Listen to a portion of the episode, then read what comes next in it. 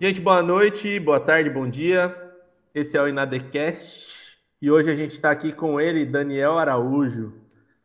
Daniel Araújo, né? A gente te conhece, te conheceu como humorista, eu já conheço há muito tempo pelos vídeos, né? Uhum. Mas sabemos que você também é pai, marido, músico, tem seu podcast.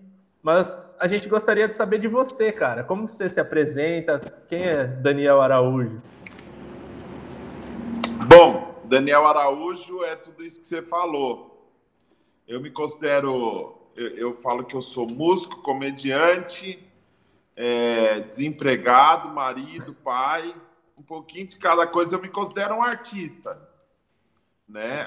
É, é, embora eu tenha sido ensinado que a palavra artista era uma palavra pejorativa, desde que eu me, me conheço por gente, a única coisa que me deu algum sentido para a vida foi a arte. Então eu, eu, me enxergo como um artista, desenho desde os três anos, toco desde os seis, toco assim de mentira desde os seis, comecei a tocar de verdade com 15 anos, mas a arte sempre foi a, eu acho que o motivo e a razão da, da minha existência. Então eu me considero um artista. Legal, cara. Muito legal essa sua apresentação, né? Ser um artista é uma coisa muito difícil, sobretudo no Brasil.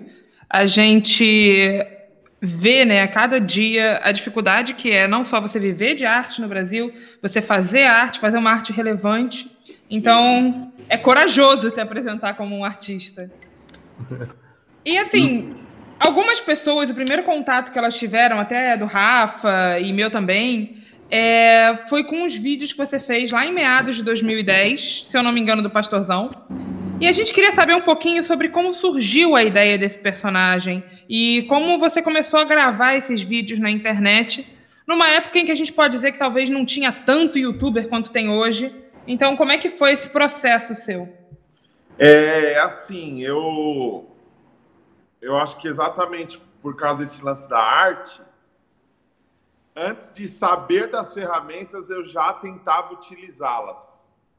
Então, para você ter uma ideia, eu, eu comecei a fazer ilustração digital sem saber o que era Photoshop, por exemplo.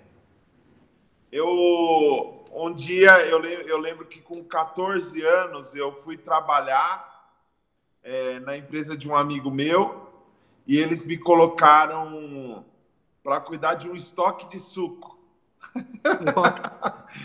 e, e eu ficava o dia inteiro ali na frente do computador que tinha um Excel, uma planilha com sucos ali. E não tinha esse lance de internet, não tinha nada. Porque se naquela, naquela época tivesse pelo menos um Facebook, um YouTube, eu acho que o meu dia ia passar mais rápido. Como que eu passava o meu dia? Eu comecei a desenhar no Paintbrush. Sim. Isso com quantos anos, mano? Eu, 14 anos. E eu comecei a desenhar no Paintbrush. Depois eu descobri uma forma de gravar a tela, porque eu queria que as pessoas vissem o processo, porque é muito legal ver a pessoa desenhando. Uhum. E tem um vídeo de 2008 no YouTube, 2008 ou 2009, que eu posso até mandar para vocês se vocês quiserem. Claro. Que é eu desenhando o Mario do, do jogo, né? O Mario do, do, do Super Mario. eu desenhando ele no Paintbrush. E eu comecei assim, totalmente pixelizado e tal, mas eu sempre fiquei buscando alternativas de apresentar minha arte. É louco isso. Eu acho que eu já nasci numa geração um pouquinho mais moderna né? Eu nasci em 84, eu nasci numa geração que não era totalmente digital, mas também não era tão rústica. Então, eu comecei a buscar formas de apresentar meu trabalho. É, é, é, através de blog, através de, de, de, do que eu encontrasse. Sim. Então não tinha uma plataforma como hoje, assim que existe uma plataforma para isso e às vezes a pessoa inventa, pô, vou gravar um vídeo e se ela pesquisar, ela já vai achar, não, aqui é uma plataforma só de vídeos. Na, naquela época não tinha isso. Eu caçava e acabava encontrando alguma coisa. E a ideia do pastorzão acabou meio que surgindo nessa minha busca eterna por, um, por uma plataforma de divulgação, porque eu tocava na igreja, é, comecei a sentir vontade de ampliar isso, de ampliar minha arte, mostrar para mais gente, porque para mim eu comecei a, a, a começou a perder o sentido de ficar tocando sempre na mesma igreja para as mesmas pessoas uhum. que nunca estão satisfeitas e sempre querem ser servidas o tempo inteiro. Eu queria sempre mostrar meu trabalho para quem era novidade. E aí nessa, né, eu lembro que a, a, a, minha namorada, um tempo, um tempão depois, não, antes da minha namorada, não vou entrar nela, não vou entrar nela agora não. É, não, não entrei nessa época também não, mas assim, é... eu tocava e eu fui gravar um CD. Eu estava procurando algum estúdio para gravar um CD, também não tinha conhecimento de muitos estúdios. E o meu tio me apresentou um estúdio na Zona Leste de São Paulo. Eu fiz amizade com esse cara, e dono desse estúdio, e eu não tinha grana para pagar, né? Então, o que, que eu comecei a fazer? Eu comecei a fazer design é, é, para pagar a gravação do meu CD. Sim. E aí eu comecei a mexer com Photoshop, com CorelDRAW, aí eu conheci as outras ferramentas e tal. E eu usava esses, design, esses designs para pagar a parte do estúdio, entendeu? Que eu usava para o meu próprio CD. Então eu comecei a fazer capa de umas penteca, de umas cantora pentecostal, uns, e umas capas bem brega mesmo. Eu ficava bravo pra caramba, porque era cada ideia horrorosa, e às vezes um, uma coisa que eu fazia que era legal pra caramba, para elas não era, para eles não era. E, e, fiz DVD de pregação pro Marcos Salles, fiz DVD de pregação para um monte de gente que estava pregando aí, vendendo DVD, e isso tudo para bancar a, a, o meu CD. Quando o meu CD sai, eu começo a, a eu estou tocando nas igrejas e eu me convido para ir nas igrejas, porque como eu não era conhecido, Sim. A minha network eu mesmo fazia, entendeu? Eu ia numa igreja, conhecia uma igreja, chegava no pastor falava: Pastor, posso vir apresentar meu trabalho aqui? Ah, pode vir. E aí eu juntava a banda, vinha, tocava na igreja e tal. E eu queria viver disso. Só que o cara que quer viver de arte dentro da igreja é muito complicado, porque não é valorizado é, é, quando se trata de música, tem aquela, aquele misticismo de música só pode ser é, é, uma parada de adoração e aí não pode misturar com dinheiro. Se você pede dinheiro, você é mercenário. Sim. Então você tem que ser explorado, porque é para Deus que você está fazendo. Né? Então Sim. eu comecei a me incomodar com isso e eu sempre que eu podia, eu arrumava um jeito de registrar, de gravar de algum jeito é, é, eu tocando nessas igrejas ou tocando nos ensaios e tudo mais, é, até que eu comecei a pesquisar. É, quando o meu CD ficou pronto, eu comecei a pesquisar formas de divulgar o meu trabalho através da internet e também monetizar, porque eu queria poder viver da minha arte e não, não era valorizado. Tipo, chegava para tocar na igreja, acabava o evento, o pastor vinha com envelope, eu já ia Ai, caramba, já ia no banheiro aquele envelope gordo. Ai, Deus. Agora, Cheio de moeda. Agora vai dar certo. Aí era só nota de dois reais. Oh, vai, 18 reais, não dá para pagar nem a conta de luz. E eu falei assim: não, eu preciso vender, eu preciso arrumar um jeito de vender, porque eu fiz os CDs, mas ia na igreja, saía dois CDs. Um fiado e um alguém roubou. Eu ficava muito chateado com isso eu queria arrumar uma forma de poder, demo, poder mostrar minha arte para mais pessoas. Aí eu lembro que eu, te, eu conheci uma namorada logo quando eu fui lançar esse CD.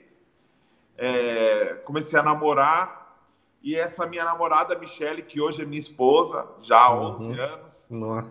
ela comprou uma câmera Sony Cybershot.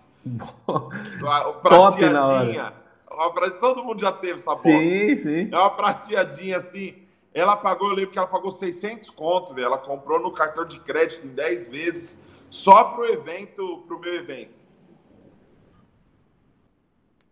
ensaiei, ensaiei para o lançamento as músicas. Aí fizemos aquele cenário de cartolina e papel celofane, aquela coisa cafona de crente, né? Aquelas festividades. E aí rolou meu lançamento tal.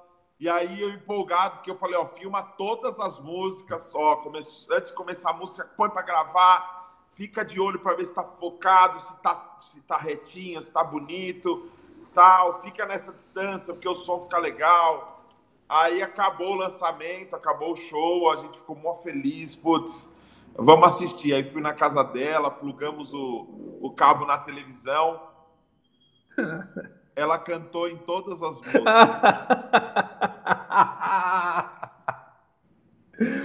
Pelo menos é afinada, não? Com a câmera aqui, ó. Eu acho que a afinação não é muito problema, embora a minha, é, a minha esposa, às vezes, ela perde um pouco as rédeas do agudo dela. Às vezes ela tá do nada falando, eu acho que ela tem a síndrome de pastor da Universal. Dá aqueles picos de agudo. ela conversava com as amigas no meio da música. Oh. Amiga, pintou o cabelo, ficou mara. Ou e seja, não se um... aproveitou nada. Não, e ela, o Rafa, ela tem um ela tem um dom diferenciado, que é o dom de composição. Sim. Na música dos outros. É, ela o espontâneo. nunca canta a letra certa. ela faz o espontâneo. É, acho que na cabeça dela, não. Eu acho que palavra louvor aqui não fica bonito, não. Vamos pôr amor. Eu acho que é interessante. Então, caramba, a gente perdeu quase toda aquela filmagem e tal. É, mas foi muito louco, porque a gente tinha que aproveitar a câmera, né? E ela morava numa casa bem antiga, a casa era de barro ainda. Então, ela tinha uma janela bem velha, assim, ó, no quarto dela e tal. Aí eu peguei um dos louvores mais lentos do CD, é, treinei, ensaiei, fui numa loja de material de construção, peguei um fio, um soquete, uma lâmpada velha, daquela amarelinha, a mais fraquinha, pendurei no quarto dela, perto dessa janela. Falei para ela, ó, filma aqui, não canta, só filma. Dei o play no computador dela, a música rolando, e dublei a música com aquela janela e eu com a cara de sofrido cantando aquele hino. Aí peguei papel higiênico, molhei, pinguei no olho, oh. filmei o close, a lágrima escorrendo e editei tudo no aplicativo Movie Maker. Movie Maker. Gente, movie maker. já é um herói por ter conseguido editar qualquer coisa nesse aplicativo. Você editava, editava, editava, quando você mandava exportar, travava o computador todo. Isso, exatamente. exatamente. Aí eu lembro que esse vídeo eu subi no YouTube e bombou, bombou. Esse vídeo já bombou no YouTube, deu é, sete visualizações, eu falei, caramba, mano, é isso que eu quero para minha vida, ser famoso assim. Sete visualizações. É. E aí eu pus em preto e branco, a lágrima em slow motion e tal. Aquela coisa, né? E infelizmente eu não tenho mais esse vídeo, porque eu sempre fui muito perfeccionista. E quando você é artista e perfeccionista, é uma bosta, porque você produz e apaga, produz e queima, produz e apaga. Você não tem coragem de guardar, porque tem algumas coisas que seriam divertidas demais e eu acho que fazem parte da história. Eu me arrependo um pouco de ter. Eu acho que não precisava excluir, eu podia ter escondido só. Sim. Mas é porque, na verdade, nem eu queria ver. e só que nessa ansiedade de procurar formas de exibir a minha arte, eu comecei a procurar sites que eu pudesse vender a minha música. E aí eu fui para o MySpace, divulguei lá no MySpace, mas no MySpace não dava para vender. Uhum. Aí eu descobri, tinha um site, Palco MP3, também coloquei minhas músicas lá, mas não dava para vender. Aí eu vi um site chamado Trama Virtual, eu gostava de trama pra caramba, trama uhum. era a galera, toda a galera da MPB, assim, os filhos do, tipo, Pedro Mariano, Max de Castro, Simoninha, essa galera. E eu achei um, um site que chamava Nosso Hit. É, era um site que ele estava com visual bem parecido com o Orkut. E lá você podia vender a sua música a um real, seu MP3 a um real. E no final do mês eles te transferiam na conta bancária 70 centavos. Ah. Ficavam com 30 centavos. Eu achava Sim. justo, achei legal. Uhum. Aí montei meu perfil lá, era uma página de artista, uma página individual de artista. Eu lembro que até em cima tinha assim, ó, quantas visitas era aberto, assim, ó, quantas visitas você teve, eu ficava dando F5. Ver quanta gente estava ouvindo. Muito bom. E lá eles usaram o Orkut como uma referência de visual.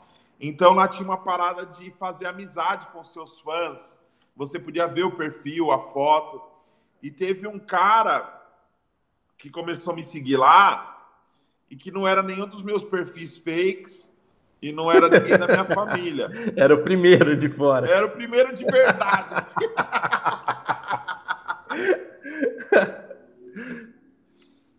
e eu percebi que ele seguia todos os artistas do, do, da, da, do site. Sim. Aí eu falei, mano, eu acho que esse cara não é possível. Esse cara deve ser alguma coisa desse site. Entrei em contato com ele. Falei, ó, oh, eu sou o Daniel tal. Ele falou, ó, oh, tô vendo, sua página tá crescendo. falei, é. pô, tamo aí, né, meu? Trabalhando. aí eu falei pra ele assim, ó, vamos fazer alguma parceria. Porque o que aconteceu? Nesse, nesse lance de fazer a arte queimar a arte, a minha capa, ela a, do, desse meu primeiro CD, pensa no negócio zoado, velho. E foi você mesmo que fez? Fui eu que fiz. Só que vai tendo influência de umas pessoas, entendeu? Uhum. E aí eu lembro que eu tava com o cabelo grande, assim, eu tava deixando o cabelo crescer, eu usava arquinho na época, que eu já queria ser diferentão, né? E um amigo meu falou: Não, vou levar você para cortar o cabelo para a capa do CD ficar boa. O maluco cortou meu cabelo, penteou meu cabelo no meio. Mano, ficou uma coisa horrorosa. E é, era uma capa muito feia. Só que para é, é, é, o meu azar ou para minha sorte, a, a gráfica que fez a capa do meu CD imprimiu só 500 CD, só 500 capas. Nossa. E aí eu fiquei naquela briga de, ó, acabou, como que acabaram minhas capas e eu não tô rico? Porque eu não vendi mil CDs ainda. ah, não, a gente entregou mil, a gente entregou mil. Eu falei, não, não é possível. Tirou foto? Tô esperando a água. avisa, avisa que eu também tô. Aí eu briguei com a gráfica, a gráfica falou, não, a gente entregou mil. Eu falei, não, então vou fazer.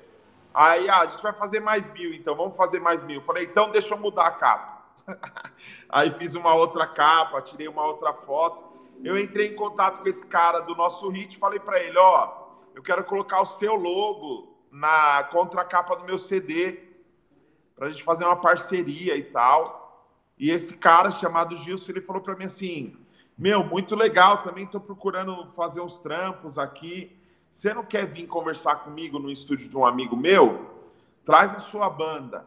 Aí eu falei: "Beleza, mano." Não sabia nem quem era, Rafa. Foi na, na confiança. Peguei meu Celtinha, coloquei todo mundo dentro, a gente foi lá. Quando a gente chegou, o apartamento era aqui na Brigadeiro. O apartamento era o seguinte, era uma cobertura, mano, num prédio antigo, grande. O cara montou um estúdio na cobertura dele, mano, com tudo montado. Tinha batera, tinha piano, tinha tudo. Caraca. O cara era colecionador, tinha 150 mil discos LP, ele era um dos sócios da Rádio Eldorado. O cara era Nossa. pica das galáxias. Quando eu cheguei lá para conversar com o Gilson, que era amigo desse cara, o Gilson falou: Ó, oh, eu estou trabalhando com ele, o nome dele é Rubens, eu estou trabalhando com ele aqui, e ele. Eu estou fazendo um curso de cinema, eu estou estudando cinema. Então eu quero filmar uma galera, eu quero filmar uns trabalhos o que, que você acha da gente filmar o seu trabalho? Falei, beleza, mano, era o que eu tava buscando, né? E aí eu comecei a filmar, a gente decidiu fazer um DVD. Isso já, isso é 2008. gente decidiu fazer um CD, um DVD. E aí, como eu já mexia com Movie Maker, Paintbrush, tinha tudo Photoshop, na mão. Photoshop, CorelDRAW, eu já estava meio habituado a mexer com essas, co com essas coisas e como eu tentava filmar as paradas e tudo mais, eu comecei a pegar muitas manhas de tirar foto, que iluminação, como fazer e tal. Então, eu já dava alguns pitacos para ele, mano, se fizer assim, se pensar dessa forma e tal. E aí eu, eu, eu pedi para ele deixar eu editar o DVD. Ele editava a parte de áudio, eu editava a parte de vídeo. Aí ele me ensinou a editar no, no Sony Vegas. Eu comecei, eu editei o DVD todinho no, no Vegas. E aí fiz algumas coisas, criei tipo uma abertura com um efeitinho, fazia algumas artes no Photoshop, jogava para o Vegas tal. É, ficou bem legal e ele se empolgou, porque ele também gostava de fazer arte, gostava dessas paradas. E a gente deu muito certo trabalhando junto. Uhum. A gente ficou um tempo afastado. A minha filha nasce, a Bruna, né, que hoje está com 10 anos. Uhum. A Bruna nasce, ele vai visitar a minha filha, ele vai com a família visitar a minha filha, porque ele foi meu padrinho de casamento. A gente fez uma amizade muito boa. Ele foi visitar minha filha e ele falou: Ó, oh, eu tenho um amigo que é dono de uma editora. É, ele é meu amigo há muitos anos, mas eu nunca trabalhei com ele porque eu não gosto muito das coisas que ele faz. Porque o Gilson era batista, era crente mesmo. Ele, ele veio da presbiteriana depois foi para batista. Então ele era aquele crentão sério, Sim. sabe? Aquele, uhum. aquela, sabe aquelas igrejas frias, assim, ó, gelada, que acaba o culto, você sai embora com pneumonia, de tão frio que tá. ele, ele falou que ele nunca trabalhou com esse amigo dono de editora porque o conteúdo do cara não agradava a ele, ele não concordava com o conteúdo do cara. Sim. Porque o cara tinha é, uma revista pornô e uma outra de arma. Hum. Hoje já é hum. mais aceito, né? Essas Sim. coisas, até pelo crente mesmo, né? Pelo menos as de arma. O pornô ele faz na janela anônima. É, Mas assim. É... ainda dá mais escondidinha, né? Aí ele falou: Ó, a gente vai gravar umas videoaulas para vender na banca de jornal. E aí eu queria que você gravasse uma, um curso de baixo. Você topa? Eu falei: demorou, topo pra caramba. E a gente foi gravar esse curso de baixo nesse mesmo apartamento. Quando chegou lá para gravar, sabe quando você mata a saudade? Assim, caramba, a gente estava trampando junto, uhum. aí agora voltamos, estamos gravando de novo. E aí eu fui gravar essa aula e toda vez que dava alguma, alguma coisa errada, eu dava risada, fazia alguma piada, a gente se xingava. Era um clima bem legal. Quando a gente foi editar essa, esse curso, ele falou: edita você, porque ele já sabia que eu editava, eu já estava uhum. melhor, depois de um tempo eu já estava melhor, porque eu tinha que fazer o desenho do braço, do instrumento, as notinhas onde o cara tocava, escrever. Sim as paradas, tudo bonitinho, ninguém melhor do que eu mesmo que estava explicando a, a, a, parada. Eu fiz, editei, no final eu coloquei todos os erros de gravação. Mas... Tipo filme, sabe? Uhum. E quando eu pus aqueles erros de gravação e a gente assistiu, mano, a gente deu muita risada e, cara, que legal, mano. Nossa, esse finalzinho fez o curso ficar mais interessante ainda. Caramba, ficou completo, o curso ficou legal.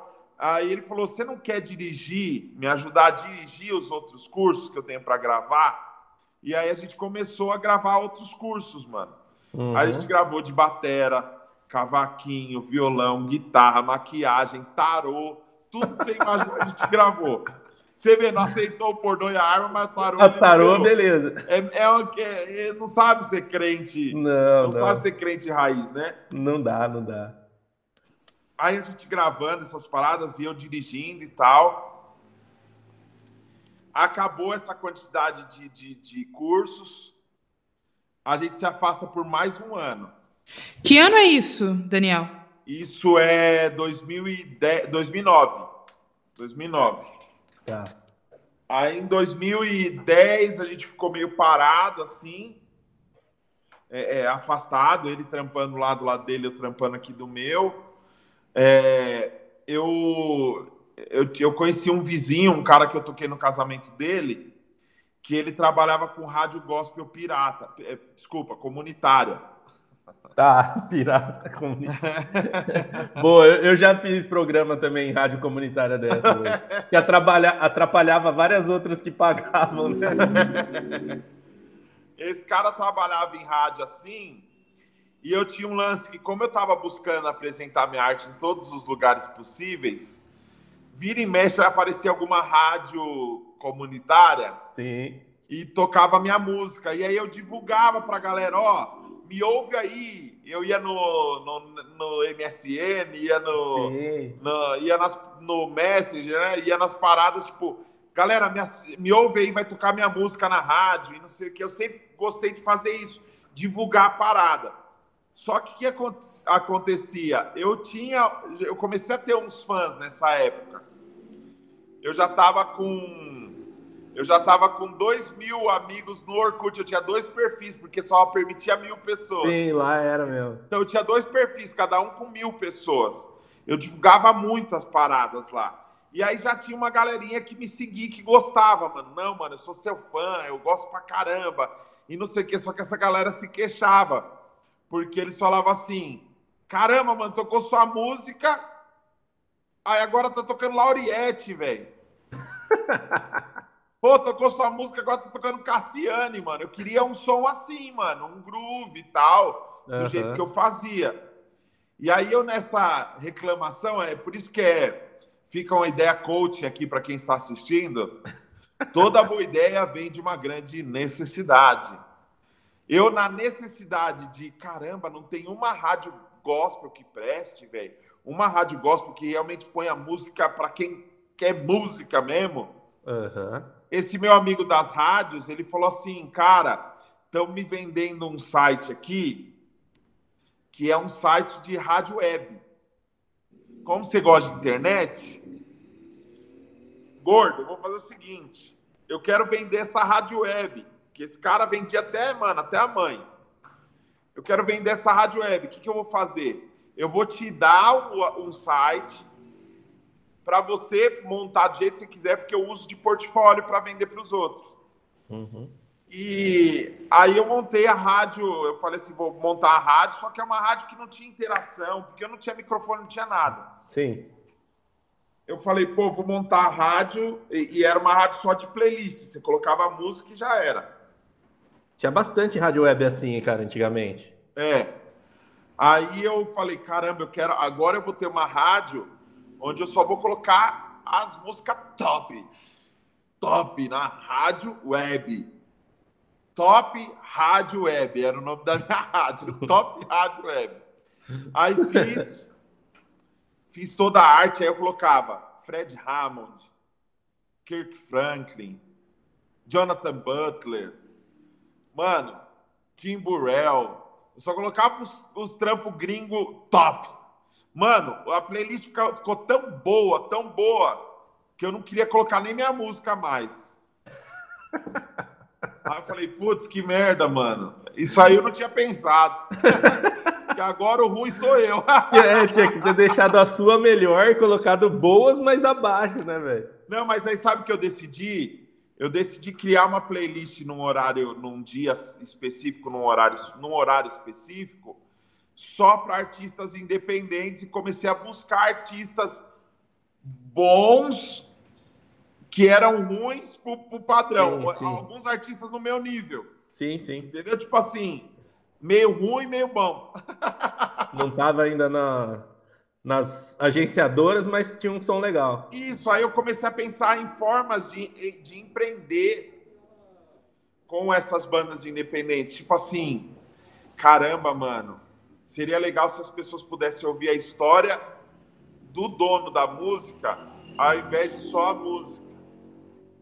Boa. E aí eu imaginei assim, eu conversando com o cantor ou com a banda, trocando ideia, ó, podcast em 2009. Sim, sim. Eu trocando ideia com o cara para ele falar a história dele e tocando. Mano. E aí eu falei, caramba, mano, eu posso fazer isso, mas eu não tenho mais nada. Eu não tenho equipamento, tenho câmera. A Cybershot já era coisa do passado. Caramba, o que, eu faço? Aí eu lembrei do Gilson. Falei, pô, vou ligar pro Gilson. Aí eu liguei pro Gilson. Ele falou, cara, eu tava pensando em você agora, é de Deus. Ele falou assim, cara, eu tô. Eu conheci um empresário e ele, tá, ele quer investir um milhão de reais. Caraca! Bora fazer um projeto? Eu falei, Caramba, eu já tenho. Agora! Já tenho um projeto. E a gente foi no estúdio desse cara, mano. O estúdio era zica demais, mano. Nossa. Tipo, tinha tudo, era perfeito o estúdio do cara. Aí a gente foi a primeira vez, ele não conversou com a gente, mas a gente visualizou a parada, mano. É real, o negócio é bom mesmo. E toda vez que a gente ia conversar com ele, a gente parava no McDonald's para trocar ideia antes, para pensar o que nós íamos fazer com um milhão de reais. Pega essa dica, coach, você que está assistindo esse vídeo.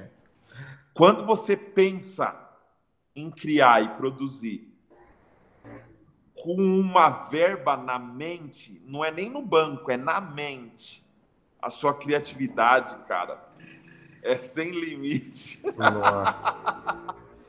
e mesmo se esse dinheiro não vem, a ideia já veio. Já, já criou, né? Porque se você pensar na impossibilidade antes de criar, você já jogou areia no projeto, você já jogou água fria no projeto. Uhum. Então a gente pensou assim, pô, vamos fazer um reality de cantores, vamos fazer não sei o quê, vamos fazer não sei o quê, vamos fazer uma série de humor, vamos fazer uma parada assim, assado, tal, tal, tal. Até que o dia o, esse empresário falou que não ia dar dinheiro nenhum que ele já tinha colocado dinheiro nesse estúdio. Aí a gente ficou meio, putz, caramba, não vai dar o dinheiro? Aí ele falou, eu já entendi vocês, vocês estão interessados no meu dinheiro, né? Vocês são safados. Vocês querem meu dinheiro. Some daqui, vocês não vão ter nada, Nossa. não sei o que. E foi zoado. E nesse dia a gente estava indo embora. E o Gilson, eu estava na época com eu tô com 36, 37. Eu tava, eu vou fazer 37 agora em outubro. Eu tava com 29, né? Tava com 29 anos. Já não era um jovenzinho uhum. sonhador, uhum. era uma, já era um adulto sonhador, com uma Sim. filha para sustentar, com uma família para sustentar. E eu lembro que o Gilson tava dentro do carro e ele começou a chorar, mano. Ele começou a chorar. E ele falou: "Cara, tô com 50 anos já não consegui fazer. Caramba, essa era a minha última, minha última alternativa. Falei, caramba, que última alternativa, mano. Falou que vai morrer, mano. É. Tem 50 anos. Ele falou, eu tô morrendo. Ele falou pra mim, eu tô morrendo. Eu falei, mano, pode chorar, mas não exagera, né, velho? Tá morrendo, velho. Ele falou, não, Deus falou pra mim. Se liga, um batista. Hum Ex-presbiteriano vem com a história de que Deus falou, hein? Vem com a história. É, então. Deus falou para mim que ainda esse ano, a gente estava em 2013 aí, a gente estava 2012, 13. Ainda esse ano, é, eu ia produzir uma coisa que ia ser vista por muitos evangélicos. Eu falei, Deus falou, mano? Ele, Deus falou. Eu falei, ah, Você sentiu o negócio aqui? Às vezes é gases, sei lá, Deus falou. Mais provável. Ele falou: não, Deus falou para mim que eu ia fazer. Aí eu falei assim para ele: mano, se Deus falou, velho, vai e faz. Uhum. A gente tem tudo, mano. Ele, tudo o quê? Nós não tem um milhão, foi, mas nós temos as ideias, velho. Você tem as câmeras, você tem a luz. Vamos pensar alguma coisa do jeito que a gente tem aqui, velho. Ah, não sei, não sei, não sei. Eu fui para casa. Quando eu fui para casa, eu sentei na frente do computador. E eu sempre fui muito bom. Eu sempre gostei muito de piada, velho. Sempre gostei muito de contar piada. Piada mesmo de salão, piada de boteco. Uhum. Eu peguei algumas piadas minhas, transformei em gospel. algumas. Escrevi, acho que oito piadinhas assim mandei para o Gilson. Falei, ó, amanhã eu vou na sua casa e vou te argumentar essas piadas para ver se você gosta. Fui no dia seguinte na casa dele e fui contando a história. Aí eu falei para ele, mano, imagina assim, ó, o, o pastor tem um pastor que tá sentado no gabinete, aí chega um tecladista. Quando o tecladista chega, o pastor começa a tocar e pede para ele ler a Bíblia e ficar tocando, e o tecladista fica, para com isso. Aí o pastor fala para ele, é o que você faz comigo todo domingo e tal. Aí o Gilson, caramba, é muito bom, que engraçado e tal. Só que ele falou, mas e aí, quem que vai. A gente não tem ator para fazer isso. Eu já estava saindo para ir nas igrejas e tal, falei para ele, eu posso chamar uns loucos, cara, conforme Sim. eu for indo nas igrejas, porque toda igreja tem. Tem muito doido, né? Muito. É, é, parafuso a menos é o melhor lugar que se acha, gente. Um parafuso a menos é dentro da igreja, né? Aí eu falei, eu vou ficar de olho e todo lugar que eu, que eu achar um louco eu vou chamar. E comecei a juntar um monte de louco que eu via, mano. Eu ia no lugar, eu vi um cara batendo a cabeça na parede, ou sei lá, rodopiando, bebendo água da, da privada, sei lá, alguma coisa assim que me chamasse a atenção, eu falava pro cara, mano, quer gravar? Vem gravar comigo um negócio? O quê? Ah, um negócio pro YouTube, vamos. E aí a gente foi gravar, mano. E no meio dessas gravações, eu era equipe, eu era staff, eu não era ator, não era elenco. Sim. É, a gente decidiu que dessas piadas que eu escrevi, a primeira piada que a gente ia gravar era, o, era uma esquete de um, de um pastor e um casal brigado um casal que entrava brigado na sala do pastor. O pastor falava para cada para atender separado o casal, um de cada uhum. vez. Um falava mal do outro, mal do outro, mal do outro. O pastor que estava bem ficava zoado. E aí, nessa raiva, dava um pico de burnout no pastor e o pastor falava as verdades para os dois. e quando o pastor começava a brigar com os dois, os dois iam acalmando, iam se defendendo e no final eles saíam e falavam: Pastor, o senhor está precisando de ajuda. E largava o pastor sozinho, uhum. chorando, pedia uma pizza de mussarela. e ficava, o fim do vídeo era esse: o pastor comendo uma pizza. Uhum. A gente foi fazer isso, mas ninguém conseguia fazer o pastor estourado. Uhum. Ninguém hum. conseguia fazer o pastor bravo, mas bravo de uma forma engraçada. Nem sim, todo sim. mundo é engraçado bravo. Uhum. E na hora eu fui demonstrar para eles, entendeu? Como que era o pastor bravo e engraçado. E aí eu baguncei o cabelo, fiz a minha careta e apontei e falei: você não é crente, não. Você é moleque, sei lá o quê. E quando eu fiz isso, eles falaram: mano, você é o pastor. E aí assim eu fui ordenado. Que massa, cara. fui ungido, pastor, a gente pôs esse vídeo. Eu acho que esse vídeo em em uma semana teve 15 mil visualizações, alguma coisa assim. oh. assim. Em um ano a gente já estava com 10 milhões de visualizações. E agora o meu canal, só o meu canal sozinho tem 100 milhões de visualizações. Juntando o canal antigo e outras plataformas, a gente já tem mais de 200 milhões de visualizações da parada que acabou virando, que é o lance do pastorzão. E foi muito rápido foi muito rápido, porque foi 2013 que a gente lançou oficialmente o canal. É... Em 2014, eu viajei o Brasil inteiro Uou. fazendo, porque como eu já tocava nas igrejas, uhum. eu fui ampliando isso. Não, agora, ainda mais com, com a galera assistindo na internet, começaram a chamar mesmo. É, viajei o Brasil inteiro, em, em 2014. Tive um desentendimento com o Gilson, porque uhum. ele era o cara que me, que me brecava bastante em relação ao conteúdo por, por ser mais. O que aconteceu com a minha tela? Você ficou mais bonito, parece agora aí. Caramba, mano. ficou todo... Mexeu tudo aí. Tá tudo Nossa, roxo. mano. Deu chute na minha tela, olha só. o, o áudio tá bom, mas a... você sumiu. Deixa eu desligar e ligar, peraí. Aí, voltou, voltou. voltou. Boa. Então, uhum. em 2014 eu viajo o, o Brasil todo. Uhum. No final de, de 2014, eu tenho um desentendimento com o Gilson. É, começou a rolar meio que uma ciumeira em relação ao pastorzão. Sim. Porque o personagem se tornou maior que o projeto todo. Sim. Porque a ideia do Gilson era ter um portfólio através uhum. desse trabalho. Não era que o trabalho de humor fosse, fosse o carro-chefe. Sim. No final de 2014, ele achou, ele, eu fiz uma coisa na internet, ele, a gente já não estava mais muito próximo um do outro. Uhum. A gente só se encontrava para gravar. E a gente chegou numa situação de tipo o Gilson ligar para mim e falar: Ó, oh, você postou no seu perfil pessoal do Facebook é, de gravata roxa, tira, porque não é. O pastorzão não é seu, o pastorzão é nosso. Ah, tá. E, e eu com as minhas chatices também. E aí entrou gente no meio para querer ganhar dinheiro, porque a gente tava, a gente era totalmente ingênuo, Sim. porque a gente nunca fez pensando na grana, pensando na fama.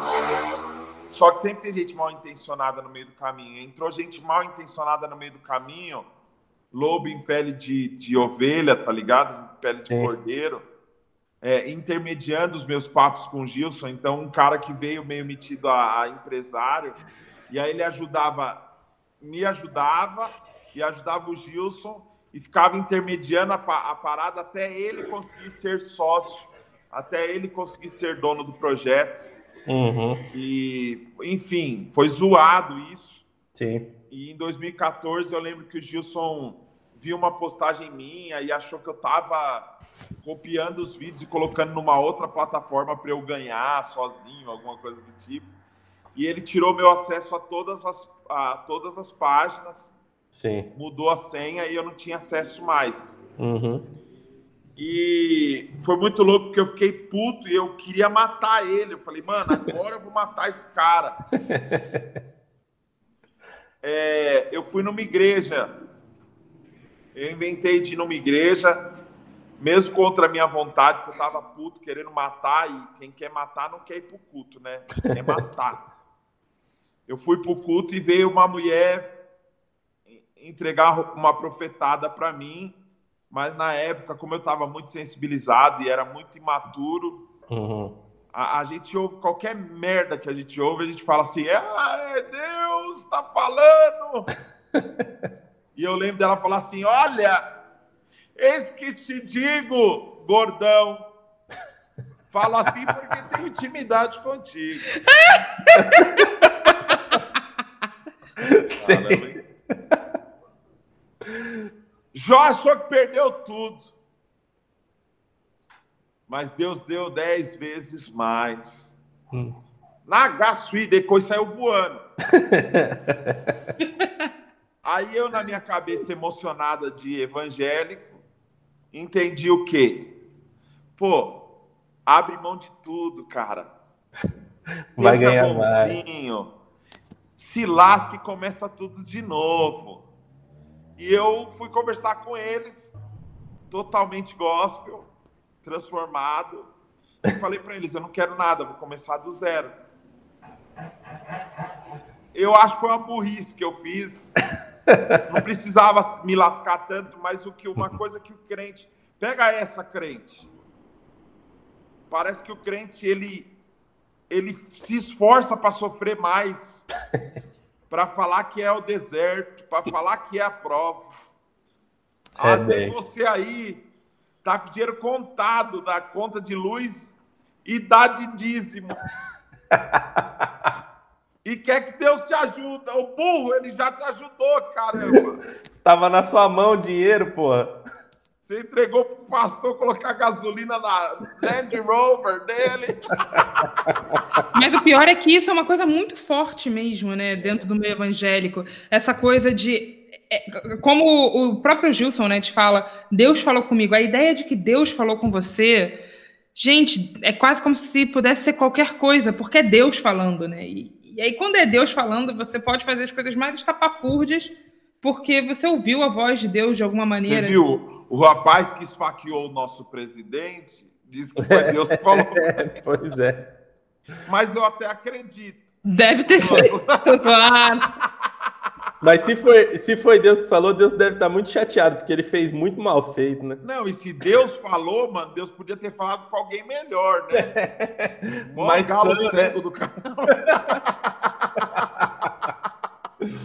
Ô, velho, cara. Desculpa, tem um bolsominion aqui do lado Eita. tá me ameaçando com arma. Desculpa, Para. É, então, é... eu abri mão do canal, comecei o canal em 2015, tudo de novo. Em janeiro de 2015, eu, eu abro esse novo canal. A galera que estava no canal antigo, que foram os loucos que eu chamei, como a gente fez uma amizade muito forte, eles optaram por vir comigo, entendeu? Tipo, ó, a gente tá com você mesmo do canal do zero. Sim. Porque eles sabiam que a ideia era minha, que a, a, a condução da parada era minha, entendeu? E aí a gente recomeçou em 2015, em janeiro.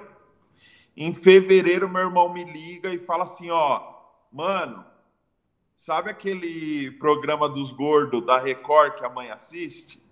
Vocês lembram aquele programa de gordo da Record que tinha? De emagrecer? É, Ah, sim, pô, que era, ia os dois irmãos ou dois pais.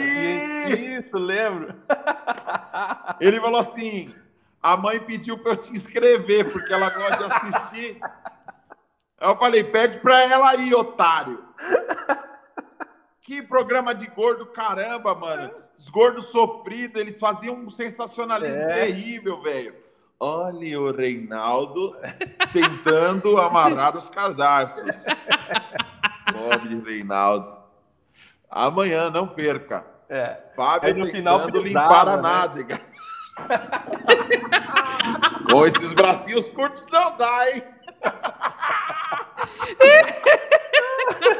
Eu achava uma humilhação É, aquilo. mas era, pô. Eu falei, não, mano, você é louco? Fala pra mãe falar de bobeira, velho. Que, fre- que nada a ver e tal. Aí ele falou assim, é, então.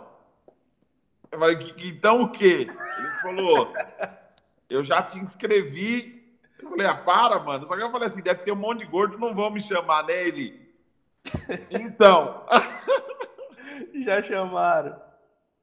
é, me manda uma foto sua de rosto e da barriga que eles já pediram e amanhã você tem que estar duas horas na Record. Puta merda. Meu Deus! 2015. Daniel Araújo entra na Record para o programa Além do Peso. Não. Quatro meses de humilhação.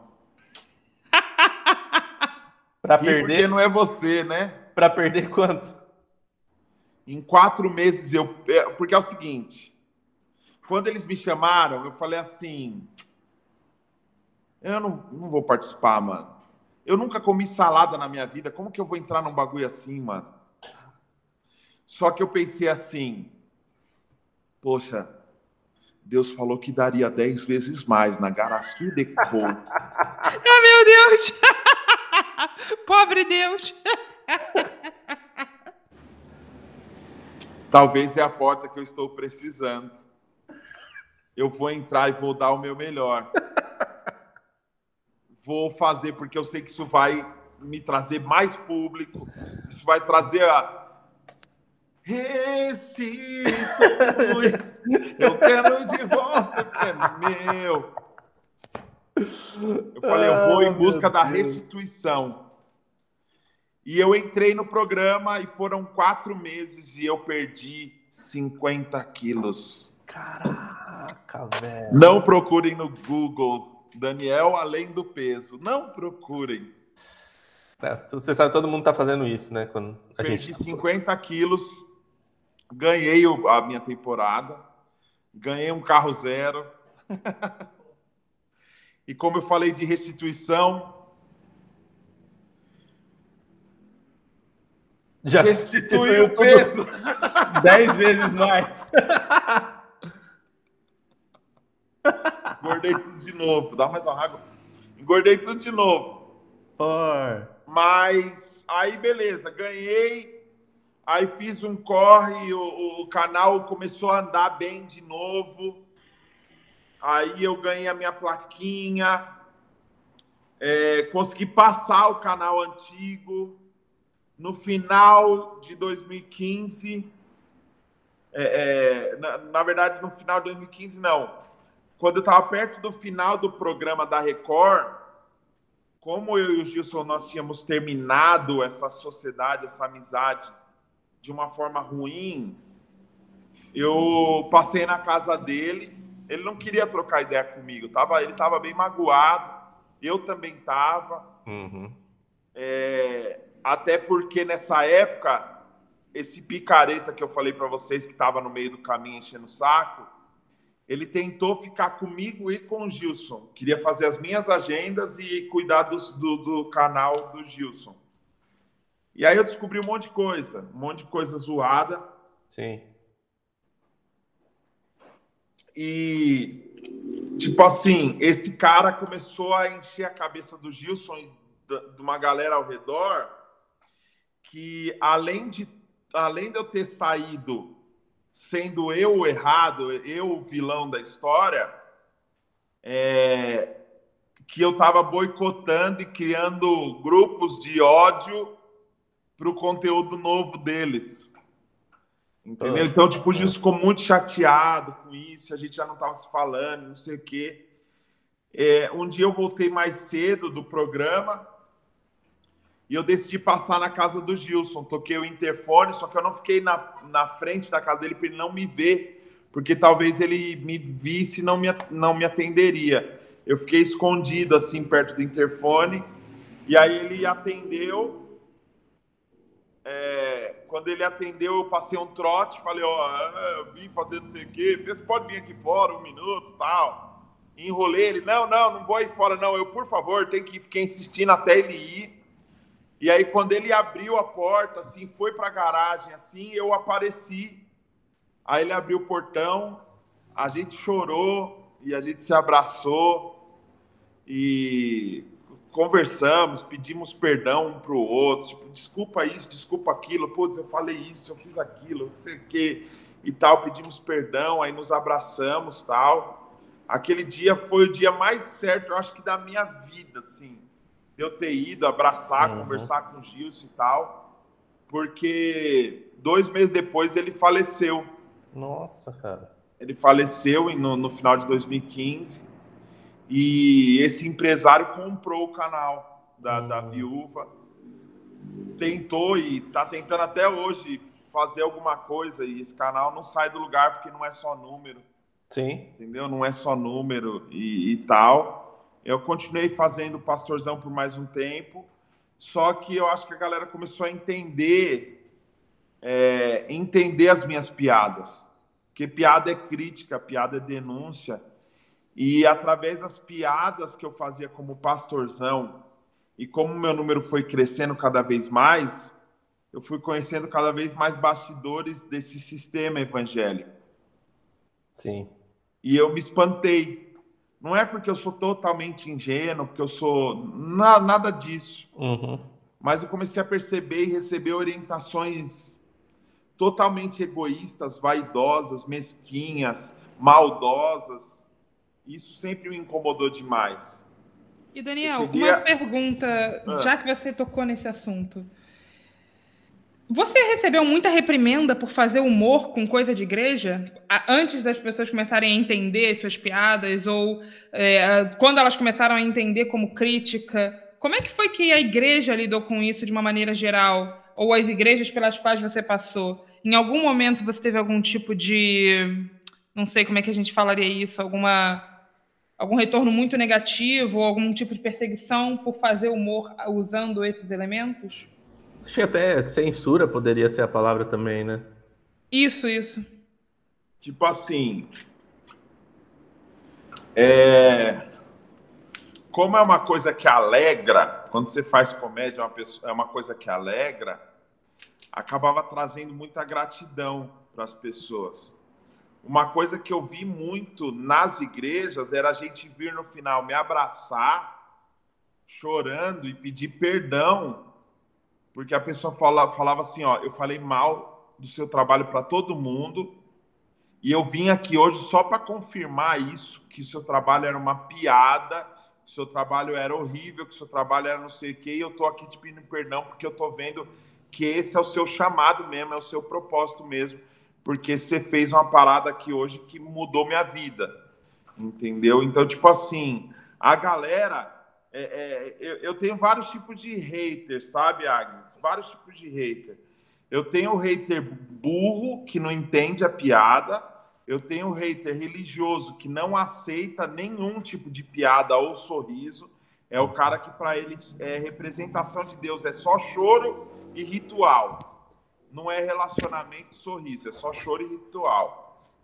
Então, tem o religioso, eu tenho o, o cara de fora que não é crente, então ele já me recrimina por ser pastorzão, ele já não quer ouvir.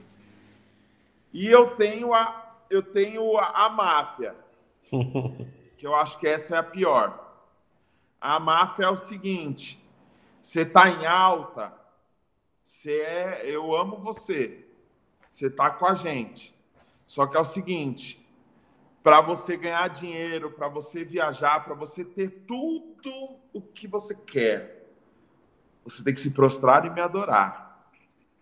Você não uhum. pode fazer piada disso, você não pode falar daquilo outro, o pastorzão tem que ser perfeito, você só pode zoar os membros, né? E uma coisa que me incomodava muito era o lance de eu não sei, talvez vocês saibam a, palavra porque vocês são bem estudiosos, mas esse lance de usar muito objeto, usar muito objeto é, é para manipular as pessoas. Então, ó, a chave da vitória, o óleo colorido, a macumba gospel, eu chamo de macumba Sim. gospel. Chegava numa igreja, tinha a porta da esperança, o cara passar e ser curado. Uhum. Dá um nó na roupa e traz a carteira de trabalho pro cara, tipo assim, se o cara não mandar currículo, não vai arrumar trabalho, mas se trouxer a carteira para orar, para ungir, vai rolar. Uhum isso me incomodava demais, porque toda vez que eu via esse tipo de coisa, sempre vinha uma manipulação em relação à grana. Você tem que fazer, você tem que doar, você tem que se esforçar. E eu lembro que uma vez que me incomodou bastante, eu fui numa igreja bem zoada.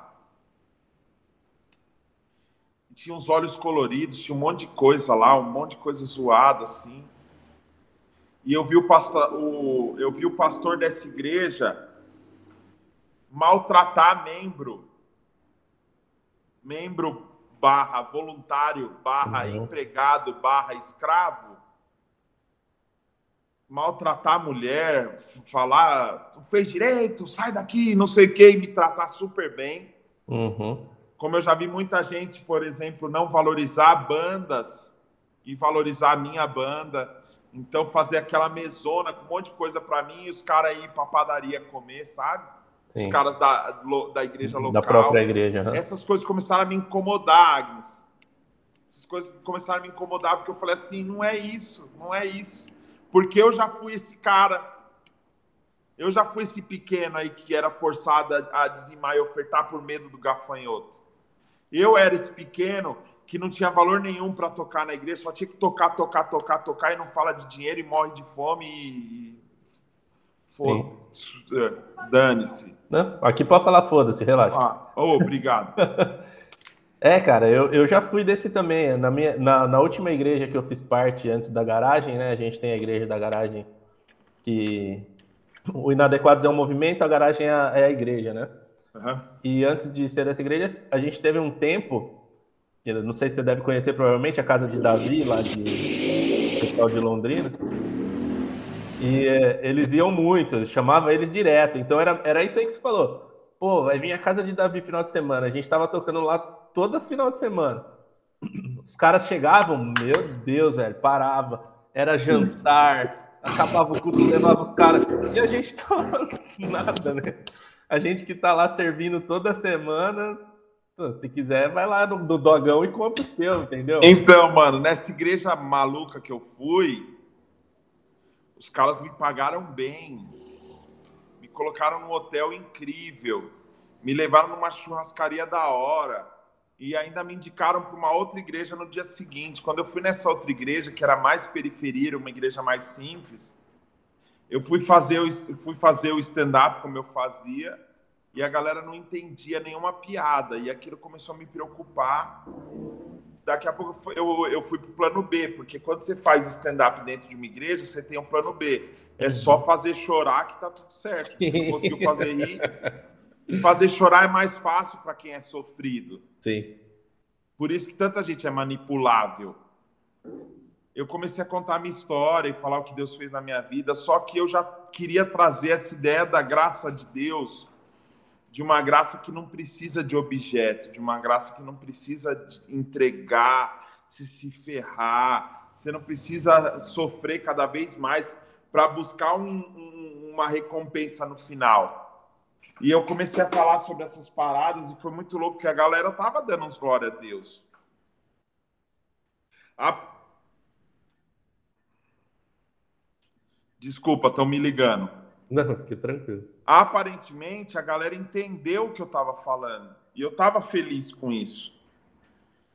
E eu lembro que eu me empolguei, porque a galera estava curtindo. Eu falei, gente, não precisa dessas frescuras, não esse negócio de foto, traz a foto, unge a foto, hum. ai, carteira de trabalho, traz a camiseta amarrada. Para com isso, para com essas macumbaria, a galera rindo e tal. Glória a Deus, amém, não sei o quê. Quando acabou, a pastora dessa igreja foi lá na frente, olhou para mim. Hum. É, irmãos, Deus usa cada um de um jeito. Deus usa o pastorzão do jeito dele. Deus usa a mim do jeito que ele quer. E o que importa é isso, a gente servir a Deus, né? Então vamos continuar aqui a nossa campanha de 21 dias de não sei o quê. Traz tragam sua foto. foto. Tragam a carteira de trabalho, tragam. Meu Agnes, Deus! Agnes, eu te juro que foi isso, velho. Tudo que eu falei zoando, a mulher fez sim. Meu Deus, depois. meu Deus, meu Deus. Que vergonha, que vergonha alheia. Agnes, essa mulher, ela falou tão mal de mim. Ela entrou em grupos de pastores, entrou em um monte de lugar e começou a falar que eu, que eu, é, é, que eu fazia fofocaiada e que eu fazia coisa por encomenda como se fosse pessoal, como se fosse para ela. E não foi, mano. Não foi. Aí, o meu amigo que me indicou para esse, esse rolê aleatório, eu lembro que eu tinha mandado uma foto para ele das, das macumbaria falei para ele: que é isso, mano? Que que é isso? Você sabia disso? Por que, que você me chamou tal? E eu lembro que esse cara me ligou e ele falou para mim: mano, você precisa entender o um negócio. Você está trabalhando, velho. Pega seu dinheiro, come no, no, restaurante, dorme no seu hotel, pega seu voo e vai para casa. Ninguém te chamou para mudar a igreja. Chamaram para fazer seu humor, faz sua piada e sai fora. Eu falei, mano, eu não sou o patati patatá, velho. Uhum. Eu tenho tamanho para ser os dois, né? Eu não sou o patati patatá. Eu falei, eu não quero isso para mim essa piada tá perdendo a graça. Uhum. E aí é, é, é, eu tô dando toda essa volta para falar simplesmente sobre público e sobre. E é louco porque eu não, nunca falei não para nenhuma igreja que me chama, que me chamava, né? Uhum. Nunca falei não, nunca falei não. Ia em todo tipo de igreja. Cheguei a fazer evento no, no Valdemiro, cheguei a fazer evento no Malafaia Cheguei a fazer evento em Bola de Neve, presbiteriana, uhum. igreja independente, pentecostal, na casa dos outros. Onde chamava, eu ia. Um dia eu estou em Brasília fazendo um circuito de igrejas. Eu recebi uma mensagem: Ô oh, meu filho, tá aqui em Brasília, vem aqui na minha casa que eu quero te conhecer. E aí eu entrei assim, eu vi Caio Fábio. Eu falei, caramba, mano. O Caião, velho, Caio Fábio, mano. Que louco, mano. Meu pai tem livro dele. Pô, o cara há mil anos, tá inteligente pra caramba. Falam as verdades, falam as paradas loucas. Vou, vou conhecer o cara. Fui lá conhecer o cara. Cheguei lá. Vou te falar uma coisa. De todos os pastores que eu conheci assim na minha vida, é, fazendo, cheguei a fazer 150, 200, 300 igrejas em um ano. Nossa.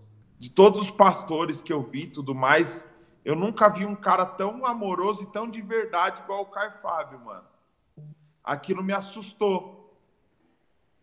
E foi muito bom aquele momento que eu tive ali. Eu postei uma foto agradecendo a Deus por conhecer o cara. Mano, aí o bagulho começou, velho. Galera não, aqui, pesou. Aqui você não entra mais. Aí o, o cara que nunca falou seu nome, nunca olhou na sua cara, faz uma reunião com todos os pastores e conhecidos dele e fala que lá eu não posso, eu estou proibido de pisar. E aí começou. E aí você percebe que, tipo assim, eu quero até dar essa dica para alguém que está assistindo isso aqui, talvez possa se ver nessa situação. Fazer vistas grossas para uma, picara, uma picaretagemzinha pequena, com a justificativa covarde de que pessoas são falhas, se você vê uma picaretagemzinha pequenininha assim, ó, não, não, não vai, não se ilude achando que não, é só isso, tá tudo bem, todo mundo erra. Não é assim, velho. E eu vou te falar um negócio. Eu sei que a Bíblia fala que o coração é enganoso, mas eu preciso estudar mais isso para entender. Porque nesses 37 anos, cara, como meu coração me alertou sobre gente picareta e eu tentei. Ah, não, não é assim. Eu também tenho defeitos vamos abraçar e vamos entender e vamos não sei o quê, e tomei no rabo. Porque é, é, eu acho que dá para você perceber a essência de um picareta em pequenos gestos, em pequenas coisas, porque isso é caráter. Isso é caráter. Então, começaram a me boicotar, boicotar e fechar as portas. Aí sim eu sofri censura de verdade. Eu sofria pequenas pequenas proibições por causa do meu estilo musical. Porque eu sempre gostei de música de preto. E música de preto não é uma música aceita uhum. na igreja. Não é uma música comercial, não é uma música que vende. Então eu brinco muito com isso, sempre brinquei muito com isso no Pastorzão sobre música de preto, música de branco. E até hoje muita galera, muita gente fala que nada a ver, isso não existe, não tem nada a ver mas eu percebi isso. Eu percebi isso. E se você olhar na história, você que é músico ou você que gosta de música, pega a linha do tempo da história e percebe. E percebe. Grandes bandas gospel de black music que fizeram um sucesso gigantesco, elas tiveram uma vida muito curta. E outras bandas e cantores padrão padrão da mídia se mantém e se mantém até hoje. Então eu comecei a perceber é, é, é, é, é essa parada em tudo que eu faço, comecei a perceber. Então, quando vocês falam assim, você percebeu alguma censura, você percebeu algum bloqueio, você percebeu algum, alguma retaliação e tudo mais, eu já recebi de tudo, de hum. tudo. Desde o cara ignorante que não aceita, desde o cara ingênuo que não entende, desde o cara maldoso que quer ganhar em cima de você, até o cara ruim que quer se aproveitar vezes, do seu sucesso, da sua fama, do seu número, para ganhar alguma coisa. Cansei de ir em igrejas e antes do culto começar, o pastor vir me apresentar político e falar assim, ó, não pode fazer campanha, né? Então nós só vamos orar por ele, mas oh. faz um vídeo aqui falando, ó, esse é o cara, ele é legal. Vamos lá, ó.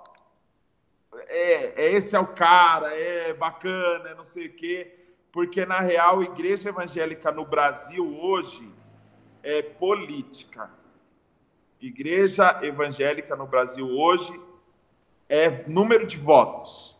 É quantos votos a gente consegue oferecer para um presidente ou para um deputado ou para qualquer coisa do tipo. para conseguir coisas em benefício próprio. E eu acho que se tem um povo que tem que ser defendido, eu acho que se tem um povo que tem que ser representado, é um povo que sofre. Então, esse papo de cristofobia para mim não existe. Aqui no Brasil, não. Eu apoio causas, eu conheço missão, missões portas abertas, eu conheço grandes trabalhos que cuidam de uma igreja perseguida. Aqui não. Aqui no Brasil não existe isso, não. Aqui, aqui é bobagem, é frescura e é politicagem que acontece. Então é muito complicado, porque por mais que você finge, por mais que você finja que não vê, finja que não existe essas coisas, uma hora a conta vem. Uma hora você não, não aguenta mais. Então eu cheguei a ver mulherzinha sem dente na boca, chorando, entregando dinheiro lá na frente, eu sabendo que aquele dinheiro o cara ia enfiar no envelope e dá para mim. Uhum. Sabe? E às vezes aquele dinheiro ali era o dinheiro do sustento da família dela. Então, eu acho que a gente tem uma geração de interceptadores. É o cara que não rouba, mas ele recebe de alguma forma um dinheiro ruim, mas ele finge que não viu como que esse dinheiro chegou até ele. E eu acho que para mim esse cara é tão ruim quanto que roubou. Uhum. Então eu não consegui, não, nunca consegui me enquadrar nisso. É por isso que talvez é, é, eu seja um cara pobre, financeiramente falando, mesmo sendo um cara conhecido, eu nunca usei isso para ganhar dinheiro e para manipular a gente. Então eu tenho certeza que eu poderia ter uma vida hoje totalmente confortável para mim e para minha família se eu não olhasse para o que Deus olhou, se eu não olhasse para o que Jesus olhou. Então, a, a, própria Bíblia diz que não adianta nada ganhar o mundo inteiro e perder a alma, né? Então, tem algumas traduções em português, mesmo com toda a luta que teve para chegar até nós, que até fazem sentido, e para mim essa é uma delas. É, sofri, ainda sofro, provoco, provoco pra caramba, mas hoje eu já entendo que os xingamentos que eu levo são mais pelas provocações que eu faço do que por uma perseguição ou por alguma coisa injusta. Eu, às vezes, dou muito motivo, entendeu? Entendi, cara. Pô, muito bom, cara, saber toda essa sua história, toda essa trajetória. E Hoje você faz, além de tudo, você está fazendo seu podcast, né? Você tem um curso de baixo, hoje você ainda tem, né? Você falou que gravou o curso lá atrás, mas você tem um agora mais recente, né? Isso, eu tenho um mais recente, né? O Besman.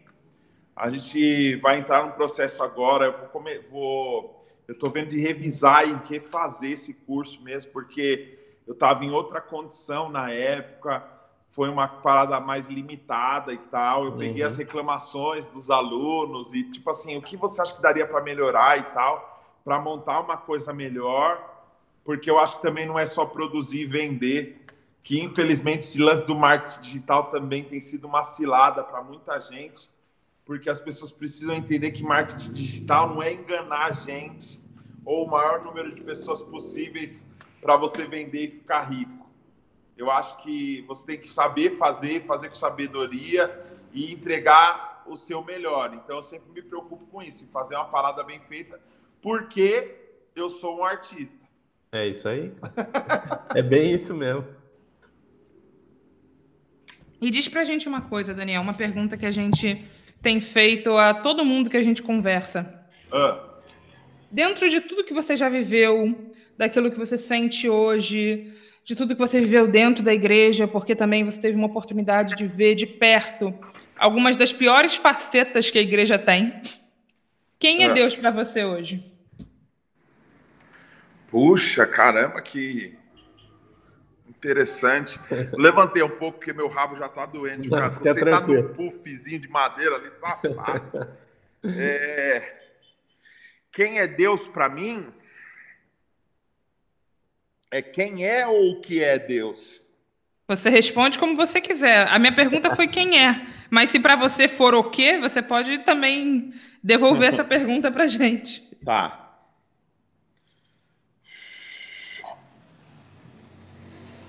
Para mim, Deus é amor. Só que não esse amor que a gente aprendeu, não esse amor que a gente assistiu, é, não esse amor que a gente ouviu em, em, em músicas e, e tal. É, não um amor seletivo, um amor condicional. Porque é muito louco a gente falar de amor e esse mesmo Deus de amor a gente traz com peso de punição e de não aceitação se a pessoa não for do jeito que ele espera que ela seja. Eu acho que se Deus não esperasse que eu fosse o que eu sou, ele não teria ele não teria me feito assim, tá ligado? Eu acho que é, é muito louco isso. É, eu acho que Deus é inteligência. Eu, eu acho que a inteligência é uma coisa que ajuda o mundo a ser melhor. Eu acho que a gente evolui muito em doses muito pequenas. A gente evolui em doses muito pequenas. Então, hoje, se alguém me acusar, por exemplo, de agredir minha esposa, a galera vai me querer preso agora.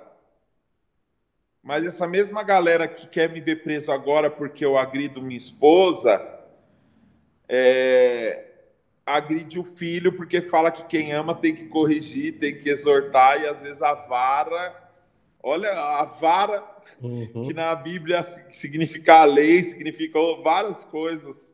Olha lá, Isso de novo, de novo. a vara uhum. virou sentar o rei no, no, outro, né? Sentar o rei na criança e tal. Porque é, é parece que a gente a gente gosta tanto de sofrer que eu acho que é por isso que a gente, por isso que o povo gosta tanto desse atual presidente, ou gostou, pelo menos em algum em 2018, né? Porque parece que o cara que é grossão, o cara que xinga mesmo, o cara que fala o que vem na mente, o cara que é meio chucro, parece que lembra o pai, lembra o vô, né? Então, é uma ideia meio meio distorcida do que é amor mesmo, sabe? Não, meu pai me batia demais, mas é por isso que eu sou o homem que eu sou hoje. É. Será, mano? Será que você precisava ser espancado para ser o homem que você é? Sabe? Ou, ah, não, se minha mãe não fizesse, não me amarrasse, se, minha, se tal coisa não acontecesse. Não, hoje eu tô aqui porque eu me lasquei a vida inteira. Mano, será, velho? Eu acho que a gente. Eu acho que a gente precisava levar mais a sério as frases clichês que a gente tanto usa, né? Pare de sofrer. Você quer parar de sofrer mesmo?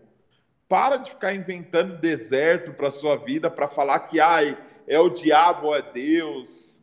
Então, é muito louco porque eu tenho me tentado me desconstruir o tempo inteiro. E eu vou, inclusive, aproveitar esse momento aqui para falar que o Berlofa foi um cara assim que me ajudou demais e as heresias que ele fala fazem eu sentir assim um alívio tão grande de falar assim, caramba, mano, eu tava lutando para porque eu achava que eu tava errado, mano, em relação a isso. Tipo assim, eu acho que se as pessoas realmente entendessem que, caramba, mano, muita coisa que foi pregada para ela para dar medo, muita coisa que foi pregada para ela para manipular e muita coisa foi pregada para ela para mantê-la num cabresto estão erradas, se isso, se a pessoa chegasse nessa conscientização, nessa consciência e percebessem que isso não vai fazer mal para ela. Porque hoje eu, eu já fui um cara que tudo que vocês perguntarem, vamos fazer esse teste? Pergunta aí sobre alguns teminhas assim, ó, só o tópico do tema assim, ó, de coisa de crente religioso para vocês verem como eu, como eu já tive isso, entendeu? Aham. Uhum. Vamos lá. Vai. Crente religioso. É. A gente já passou por isso, vamos lá. É... Beber é pecado? Sim. Eu briguei com a ah. família da minha esposa para não ter bebida no meu casamento. Uou. Eu briguei com a, com a minha esposa uhum. e com a uhum. família dela porque eu não queria cerveja no meu casamento. Sim, a família dela não é evangélica. Assim, não, né? só são conservadores. Sim, sim. Eu percebo que hoje eles são mais evangélicos que eu. Vai, Agnes Batista, fala uma aí. Ai, gente. Beber é pecado, fumar é pecado, drogas é pecado. É tudo pecado, né? Nesse, nessa lógica. Mas a clássica é ficar ou não ficar, gente. Ficar ou não ficar. Se você ficar, você vai ficar, né? Você não vai subir. não vai subir. É... É, sexo antes do casamento, pelo amor de Deus, né? Eu só furo um feio com uma mulher só na minha vida, velho. Pós-casamento. Que é a minha esposa. Não manjo nada, transo mal pra caramba até hoje por causa disso. A gente, a gente tem, às vezes, abre umas caixas de perguntas, ou tanto no Inadequados como no do Berlofa e tal. E essa é clássica, todo mundo. Sexo antes do casamento, sexo antes do casamento. E a gente sempre responde assim, meu, Sexo antes do casamento só dá errado se você atrasar para a cerimônia. Então, se for fazer, faz rápido e a galera fica louca. se for fazer, faz rápido e corre, só não atrasa a cerimônia. Nossa, mano, é louco, porque olha só como é esse lance de, de da sistemática e desse lance dos rituais. É, eu, eu conheci um casal que eram namorados mas eles eram os típicos namorados gospel. Ah, sim. Total. Segunda-feira, ó a agenda dos caras. Segunda-feira, aconselhamento pastoral com a fulana de tal. Terça-feira, vamos lavar mendigos e panfletar para eles irem para a igreja. Lavar. PS, se não aceitar Jesus, não tem sopa. Não. Quarta-feira, cineminha. Cineminha com a caravana Gosto. Deixados para trás. Cineminha com a caravana. E Tela crente. Se por um acaso você encostar na sua namorada e alguma coisa se mover no seu corpo, cada um vai para sua casa. 20 Ave Maria, 30 Pai Nosso. Mano, 40 dias de jejum, jejum de carne, jejum de arroz, jejum de não sei o que, jejum de não sei o que lá. Mano, e os dois se olhavam e falavam assim: os dois nasceram um pro outro, mano. Eles não faziam absolutamente nada. Eles seguiam a risca, velho. A risca. Um belo dia, esse cara tá no trabalho dele, chega uma funcionária nova, ele tem que ficar trancado todo dia com essa menina dentro de uma salinha. A menina dá um chá de charabaqueia nele ele acaba caindo, né, vaso? Porque Satanás é ardiloso. O que, que ele faz depois disso? Se culpa e fica mal e não sei o quê, e conta para o pastor. Aí o que, que o pastor fala? Se confesse para sua namorada, se afaste do louvor. Aí conta para a namorada, arregaça traz uma insegurança, uma desconfiança, abala totalmente o namoro. Aí tem que fazer todo o ritual de desencapetamento Nossa. e de não sei o que, e sei lá o que. Por fim, é isso. O namoro dos dois foi destruído. E aí, na minha, na minha cabeça, ficava assim: caramba, por que, que eles não transaram eles, né? É, né? Para sossegar, pra sossegar o facho. Mas é, um, é uma coisa muito louca, porque antes de que casamento? Você está falando do casamento do cartório, que foi criado pois há, é, cara. há, há 100 anos. Você está falando do casamento da igreja evangélica, que foi criada há não sei quantos anos. E, Sim. Mano, é muito louco, porque é difícil, cara porque vem aquele lance da arrogância. Ah, então quer dizer que tudo o que todo mundo pregou até agora até agora está errado e vocês estão certo. Né? Então faz o seguinte, sai transando por aí com todo mundo. É muito louco isso, porque hoje, embora hoje eu entenda que cerveja não é pecado, eu continuo não bebendo, velho. Uhum. Hoje, embora eu, eu, eu tenha a, a hoje eu, eu saiba da questão do divórcio, hoje eu sei que um cara se divorciar, dependendo da situação, da, às vezes é até melhor que o cara se divorcie. Não é porque eu acho isso que eu tenho que divorciar, velho. Sim, sim. Então, é muito radical. A burrice é muito radical. É sempre uma parada assim: se não pode uma coisa, é outra. Se não é Bolsonaro, é Lula. Se não é não sei o quê, se não é céu, é o inferno. Sim.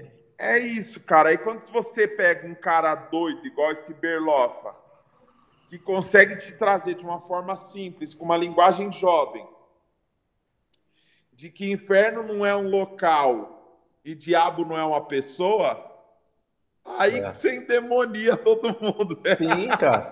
Mano, você não sabe cada coisa que a gente tem que escutar. É, se eu abrir a DM do inadequado pra você, você vai ficar doido. Mas é isso, às vezes a gente, a gente desmistifica isso, inclusive a gente tem o um curso esse final de semana, chamado Inferno e Demônios, as mentiras que te contaram. Sim. Vai começar amanhã, vai até segunda. Cara, e aí o, o, o crente que está lá dentro da igreja fala, manda simplesmente assim pra gente. Ah, se não tem inferno e demônio, então qual que é a razão de eu adorar a Deus? E aí você fala assim, meu, você só adora a Deus porque você tem medo do inferno e do demônio? Isso.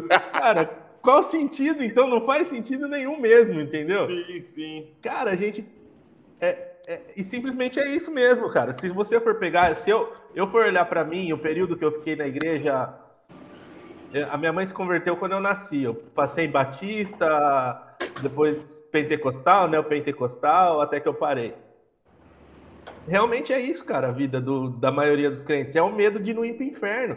Então o cara tá lá, mano, com os hormônios a milhão na, no, na juventude, vê a menininha passando, a menina vê o cara, tem mas não pode fazer nada porque, meu, e se ela não é a moça que Deus preparou para mim? Eu, quando eu estava na, na, na, igreja pentecostal, tinha dessa, né? É do tipo, se você ficar com uma pessoa e ela não for a que você, que Deus preparou para você, você tá ficando com a esposa de outra, outro cara. Tinha essa, essa linha, assim.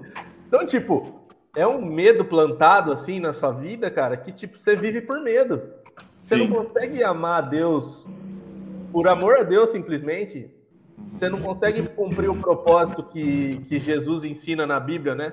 Porque a gente é cristão, mas às vezes esquece que Cristo é Jesus, né? Que quem tem a gente tem que seguir é Ele. Às vezes a gente até brinca que é, Paulo é mais o foco da igreja é mais Paulo do que Jesus, né? Jesus vira apenas um coadjuvante no cristianismo, assim. Sim. Não, e não é só é, o medo, né? É também uma lógica muito meritocrática que está presente não só nas igrejas pentecostais, mas também nas igrejas tradicionais e históricas, em que você tem que fazer tudo certo. E aí Deus vai te amar, e aí Deus vai te honrar, e aí Deus vai te abençoar. E aí, se você desvia um milímetro, você já não, não tem nem mais a convicção de que Deus te ama, de que o amor de Deus é mais forte do que um erro, né? É. É, eu, eu percebo assim. É, o, o, lance da, da. A última coisa que o Berloff falou, que eu falei, filho da mãe. Caramba, mano. Que cara idiota, velho. Eu amo esse cara. É, sobre salvação. Hum. É, a gente acaba com a pessoa achando que está salvando ela, mas salvando do quê?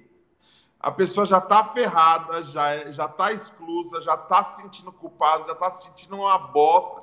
Você vai lá e dá uma porrada nela, falando assim: ah, agora eu vou salvar ela, que agora ela, agora ela é de Jesus. Mano, é louco isso. Eu tô aqui, eu me comprometi com vocês em, em gravar essa live e não deu tempo de eu chegar em casa e tava trânsito, não sei o quê eu fui gravar uma outra live aqui no, no, no centro de São Paulo hoje. Chegou no lugar, o cara falou para eu fazer voz violão, não tinha um violão. Aí eu chamei o meu amigo Raul, que é o dono dessa loja aqui, que foi um cara que, no momento que ele estava precisando, no momento que ele estava estagnado, trampando igual um escravo e fazendo umas paradas que ele não estava feliz, eu cheguei nele e falei, mano, vai para cima, velho faz a parada e tal. E da forma que eu falei, por mais óbvio que fosse, aquela palavra entrou no coração dele no momento que ele estava precisando e ele falou: "Mano, é isso, eu vou para cima". E hoje eu tô aqui, fui gravar outra live, precisei de um violão, liguei para ele, ele não pensou duas vezes, saiu daqui, levou lá para mim o violão, me salvou, velho.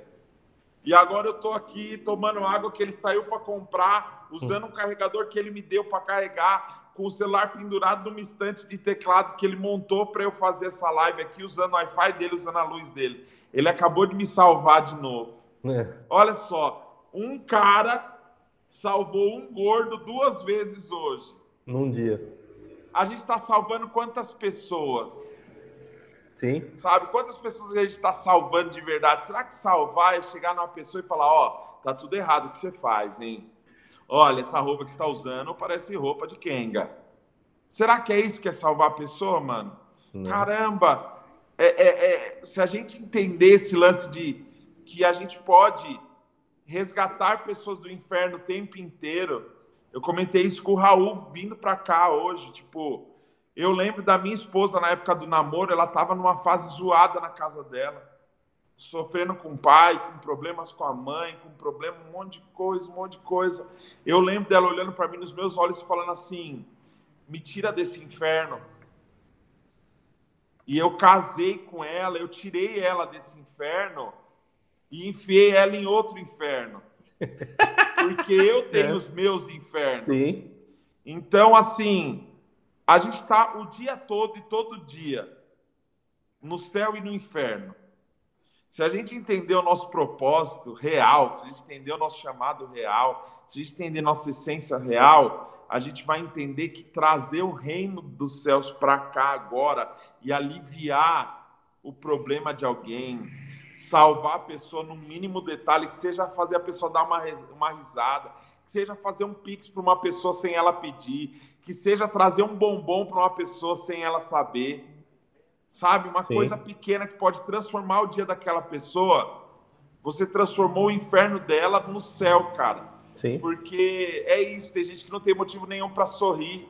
Você vem com uma palavra de elogio, você vem com uma palavra de motivação, você vem com um, um, um, qualquer forma de incentivo, você está salvando essa pessoa, cara.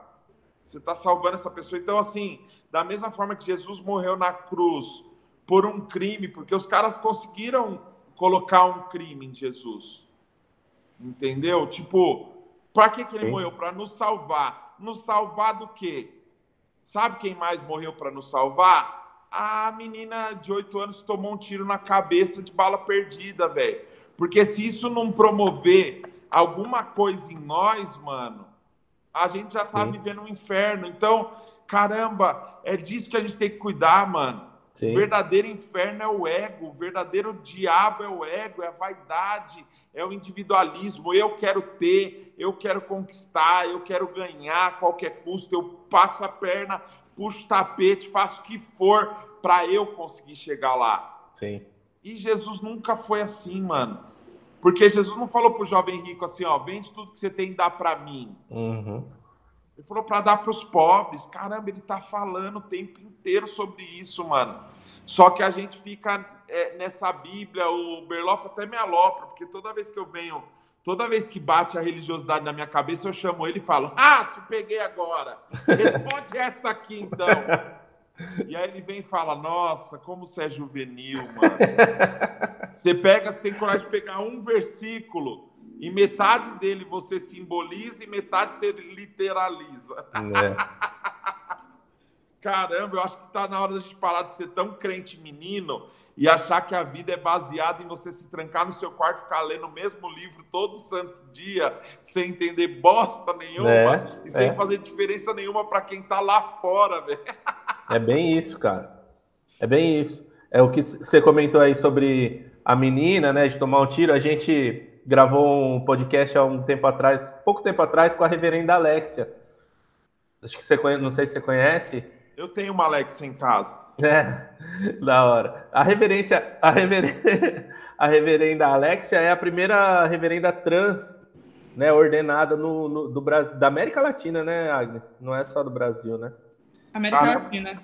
E, a, e ela, numa das, das respostas dela, muito, muito fortes, cara, ela falou pra gente abertamente, ela falou, cara, eu tenho praticamente certeza que eu vou morrer de uma forma terrível, ela falou.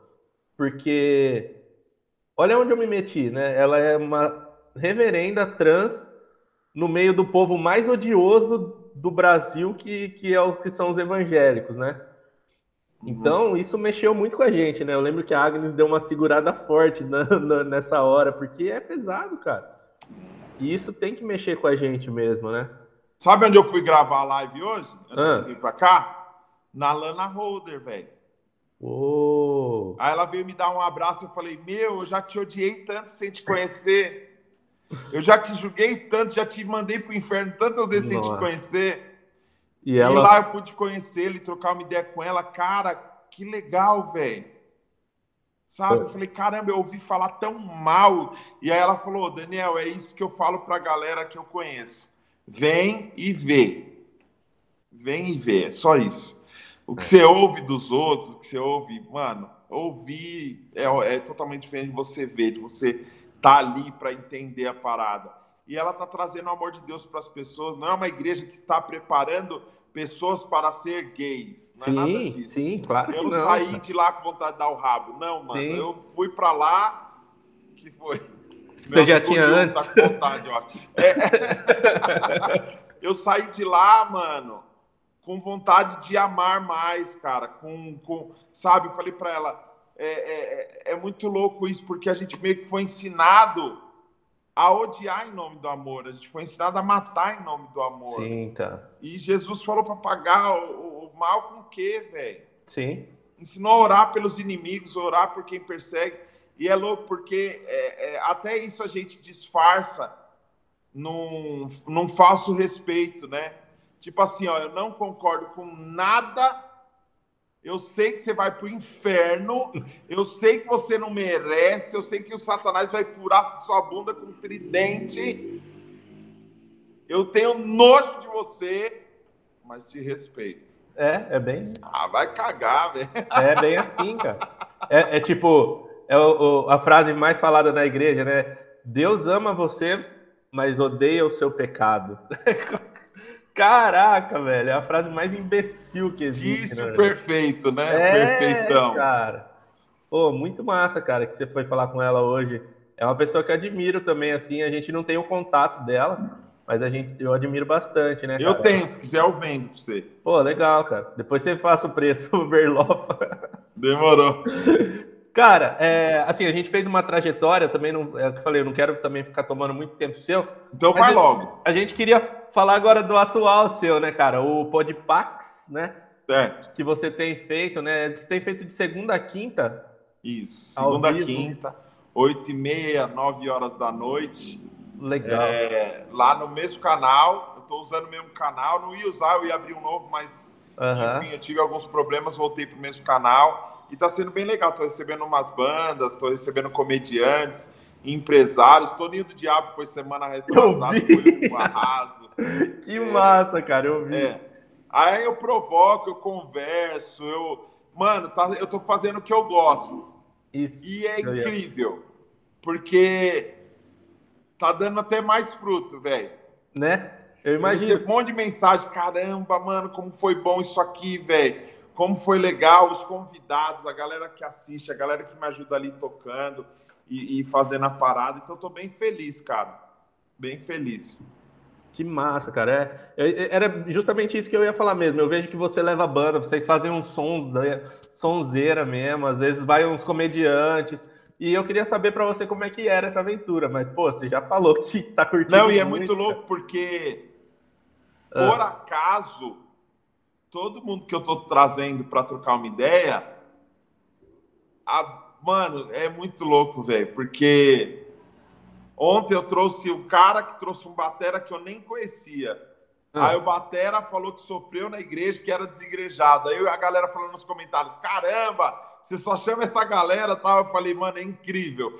Que não é que eu trago essa galera, mas é impressionante o número de gente ferida pela igreja, mano, ferida pela religiosidade que hoje está vivendo bem porque resolveu fazer o que ama, mano. E a gente, é louco que a gente sente, a gente sente a mesma unção tocando um louvor, a gente sente essa mesma unção tocando Javan ali, mano, que a gente sorri, a gente se emociona, a gente chora, a gente se alegra, a gente se abraça.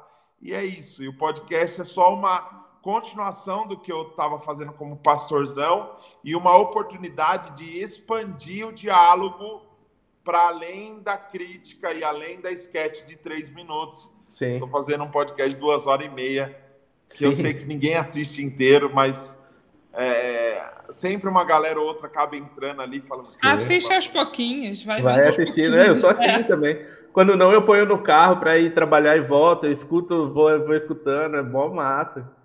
Legal. E você tem, você tem até um fã-clube, né, cara? Porque a gente abriu uma, uma caixinha de perguntas, apareceu uma galera de um fã-clube seu aí. É mesmo?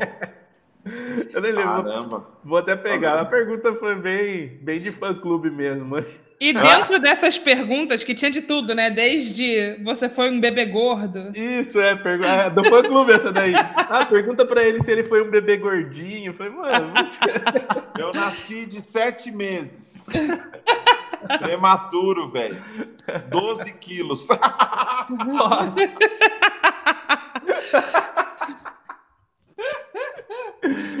Não, e dentro dessa caixa de perguntas, nós recebemos desde perguntas assim, né? Você foi um bebê gordinho, até perguntas sobre coisas que você já falou, como foi a sua trajetória no como pastorzão e os momentos que você teve de conflito, etc. Mas teve uma pergunta que me chamou a atenção, e ela parece meio descolada é, de todo o tom do nosso episódio, mas eu acho que vai fazer sentido quando eu fizer a conexão que é basicamente quando eu faço algo de errado, eu fico pensando que Deus vai me fulminar. Como mudar esse pensamento? E se por um lado parece que está descolado do que a gente está conversando, por outro lado, tem muito a ver com aquilo que você já estava trazendo do tipo de medo e temor que as pessoas vão cultivando ao longo da sua vida cristã. E de uma relação com Deus que está muito mais baseada nesse medo, nessa meritocracia, do que no amor. E aí, quando a gente estava conversando sobre a sua trajetória nas igrejas, você comentou de como você foi tentando trazer mais dessa graça. Então, Ó, você... Oi? essa pessoa que mandou essa pergunta, você sabe se é menino ou menina? Eu não sei. Dá para saber aí? Deixa eu dar. Eu acho aqui já. Sabe por quê? Faz diferença, faz muita diferença, eu concordo. Faz oito anos, quase nove, que eu recebo essa pergunta de muita gente. E normalmente é quem? Moleque bronheiro. Cara, é. Esse É- é o homem, é ti- pecado, Chesco Menezes é o nome do cara. Vou, vou olhar aqui. é a culpa, é um negócio que, que, tipo assim, a- a- meu, eu recebi uma ligação de uma mãe, eu preciso atuar isso para terminar bonito, para eles terem um recorte da hora. Peça um celular aí. Aí, esse celular mesmo, só para eu fingir assim, ó. É esse o nome do cara mesmo, Chesco Menezes. Depois de ter dito e corta, vai que a pessoa acha que é hora para fazer a pergunta anônima. A gente contando para o Brasil inteiro o nome da pessoa. Nossa, é... ah, não, ele não pediu anonimato. Ele é Agora tranqueiro, ele deixa, Agnes. Ele, ele vai ficar feliz que falou o nome dele. É, pô. Bronheiro, certeza. ó, a pessoa me ligou, atendi, ó. Alô? Aí a pessoa falou pra mim assim, ó. Alô? Pastor Sam? Ai, meu Deus. Eu tô desesperado, eu não sei o que eu faço. Eu, Meu Deus, o que que tá acontecendo? Fala pra mim o que tá acontecendo. Ela, meu filho. O meu filho. Eu falei, o que, que aconteceu com o seu filho? Pelo amor de Deus. Nossa, bateram ali, eu fiquei com medo agora. Mano, eu vou me esconder, porque se for tiro. Quem é? Oi? Pô, vai dar audiência se acontecer um crime ao vivo no podcast. Caramba, mano. Quem tá aí? Chamando aqui. Eu vou sair correndo. Pois não? Quem é? Volta aí. Quem tá falando? Policial. Policial? Quem tá falando? Aqui, meu. Quem é? Malandro, que porra é essa? Medo, velho. Vou começar a transmitir É. uma live agora. Do estacionamento, doido. Nossa, que otário, mano. Nossa, Nossa que cara imbecil, velho. Puta merda, velho. Nossa, mano. Nós já vamos sair já. O cara do estacionamento veio chamar meu amigo, que ele vai ter que ir embora. Opa, não, tranquilo, mano. Já até saía para encerrar já. Aí a mulher me ligou e falou: Pastorzão, eu tô desesperado. Falei: o que, que aconteceu? Ela, meu filho, meu filho, o que, que aconteceu? Ele morreu? Ele morreu? O que, que aconteceu? Ela, eu peguei o celular dele. Tava no X-Video. Eu falei, tá, e o que, que, você achou no celular dele, pelo amor de Deus? Ele tá fazendo tráfico de órgãos, ele tá matando gente, o que ele tá fazendo? Ela.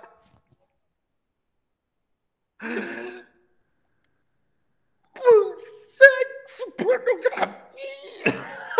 Eu falei, eu falei, meu Deus, mas o que é que, que, ele, que, que ele tá pesquisando? É, é, é, é bicha, Zoofilia. cavalo, é é, mulher sendo torturada, a, a mulher cotoco sem os braços, é, é, espancamento, é, mulher com copo, mulher, é, é, as mulher comendo bosta, o que, que, que é? Deixa eu ver. Não, é, é normal. É, tipo, a mulher e o homem, o entregador Não. de pizza. Eu. Falei, caramba, é sério, mano? Entregador de pizza. É sério que você viu isso? Caramba! E você tá me ligando desesperado desse jeito? É porque eu falei, cara, é normal. Quantos anos seu filho tem? Ela falou, 16. Eu falei, Vixe. 16 anos, cara! Pelo amor de Deus! Aí eu falei, você não, você não, você não falou com ele você não foi conversar com ele sobre isso, né? Aí ela. Tu, tu. Desligou. Nossa, cara, mas então, é. Tipo assim, é, eu acho que o lance da culpa é muito louco, mano, porque eu eu sempre fui o virgão, né? Sim. Então a gente tinha umas paradas, né, mano? Mas na minha época era mais revista era mais nobre, não, era um negócio, era revistinha, era no jornal, a gente pegava o recortezinho da Demilos. Nossa. Né, a gente fazia, a gente usava muito mais a imaginação para fazer as paradas, mas dava uma culpa. É. Nossa, Deus, minha oração não vai passar do teto, Deus não vai me aceitar, Deus não vai me ouvir e tal. E aí eu lembro que meu tio falou uma coisa muito interessante. Ele falou, mano, esse seu Deus que você fala aí, se ele não quisesse que o negócio funcionasse, ele faria você encapsulado e só depois que casasse o bagulho florescia e, e rolava. Isso é, isso é, é sua natureza. Isso é sua natureza. Eu acho que o grande problema da religiosidade é que a pessoa parece que ela quer ser anjo, ela não quer ser gente. Então, o que, que eu falei para essa mulher? Eu falei: a sua preocupação Aonde que teria que ter uma preocupação em relação a isso? Se ele está deixando de trabalhar, de se alimentar, se ele está deixando de, de comer, se ele está deixando, se ele está o dia inteiro vendo isso, se é uma parada fora do comum, você tem que se preocupar e cuidar do seu filho. Se é uma curiosidade, se é uma coisa que ele viu pontual, se é uma coisa que ele não, não vê na frente dos outros, se é uma coisa que ele não sai fazendo na frente da irmãzinha, na frente da mãe, na frente da avó. Cara, é, pelo amor de Deus, velho. Pelo amor de Deus, mano. Olha o peso que você tá colocando no moleque, mano. Olha o peso que você tá colocando. Caramba, mano. Um amigo meu, a mãe dele, ele com 12 anos, faz, consumindo o ato ali, olhando pra tela e, e check, check, check, check, check. A mãe chegou e viu, mano. Ah, não acredito! E apontou o dedo pro moleque, aquilo dá um trauma, filho. É, o Sim. negócio pode nunca mais voltar ao normal, filho, com a pressão dessa. Você sabe que o cara fez? A desculpa de todo crente. Olha! Olha, mãe, é o que Satanás faz com a gente, né? Tipo, já pôs desculpa no Satanás e tomou a surra pelado. Mano, é, é louco isso, porque essa culpa, mano, essa culpa é é doideira. É, é, parece que ele está sempre preocupado, está sempre preocupado. Tudo que você fala é: ah, Mas então, se você tá falando, então pode fazer qualquer coisa. Se você tá falando isso, é porque pode fazer tudo. Mano, para de ser burro, velho. Foi o que eu falei, não é porque eu sei que cerveja não é pecado que eu vou beber cerveja. Estou falando para todo mundo assim: enche a cara e seja um cachaceiro e vai para guia para cachorro lamber sua boca. Não é isso, mano. McDonald's é pecado.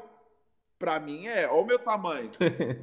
Cheio de dor, dormindo mal, roncando igual um porco, com dor em tudo quanto é órgão, não aguento ficar um tempo em pé, dói as costas, dói tudo.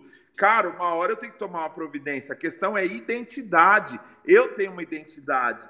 Talvez uma coisa não faça o mesmo resultado em você. Eu tenho um, eu, eu tenho um cunhado agora com 18 anos, cara novo, que tá com diabetes. Então, tipo assim, não é só gordo que tem problema. Não é só. Ah, cara, é a questão da identidade. Se eu não posso, se algo me faz mal, eu paro. Uhum. Se algo me domina, eu paro. Se algo toma lugar de coisas que não deveria na minha vida, eu paro.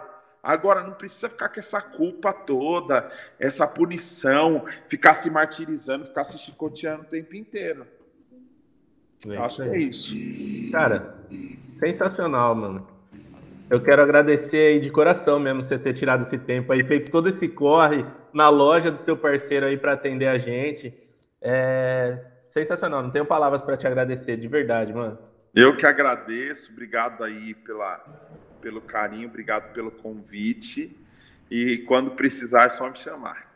É isso aí. Espero que o papo tenha sido gostoso para você, como foi para a gente aqui. Foi. Obrigado pelas risadas, passar, pela alegria.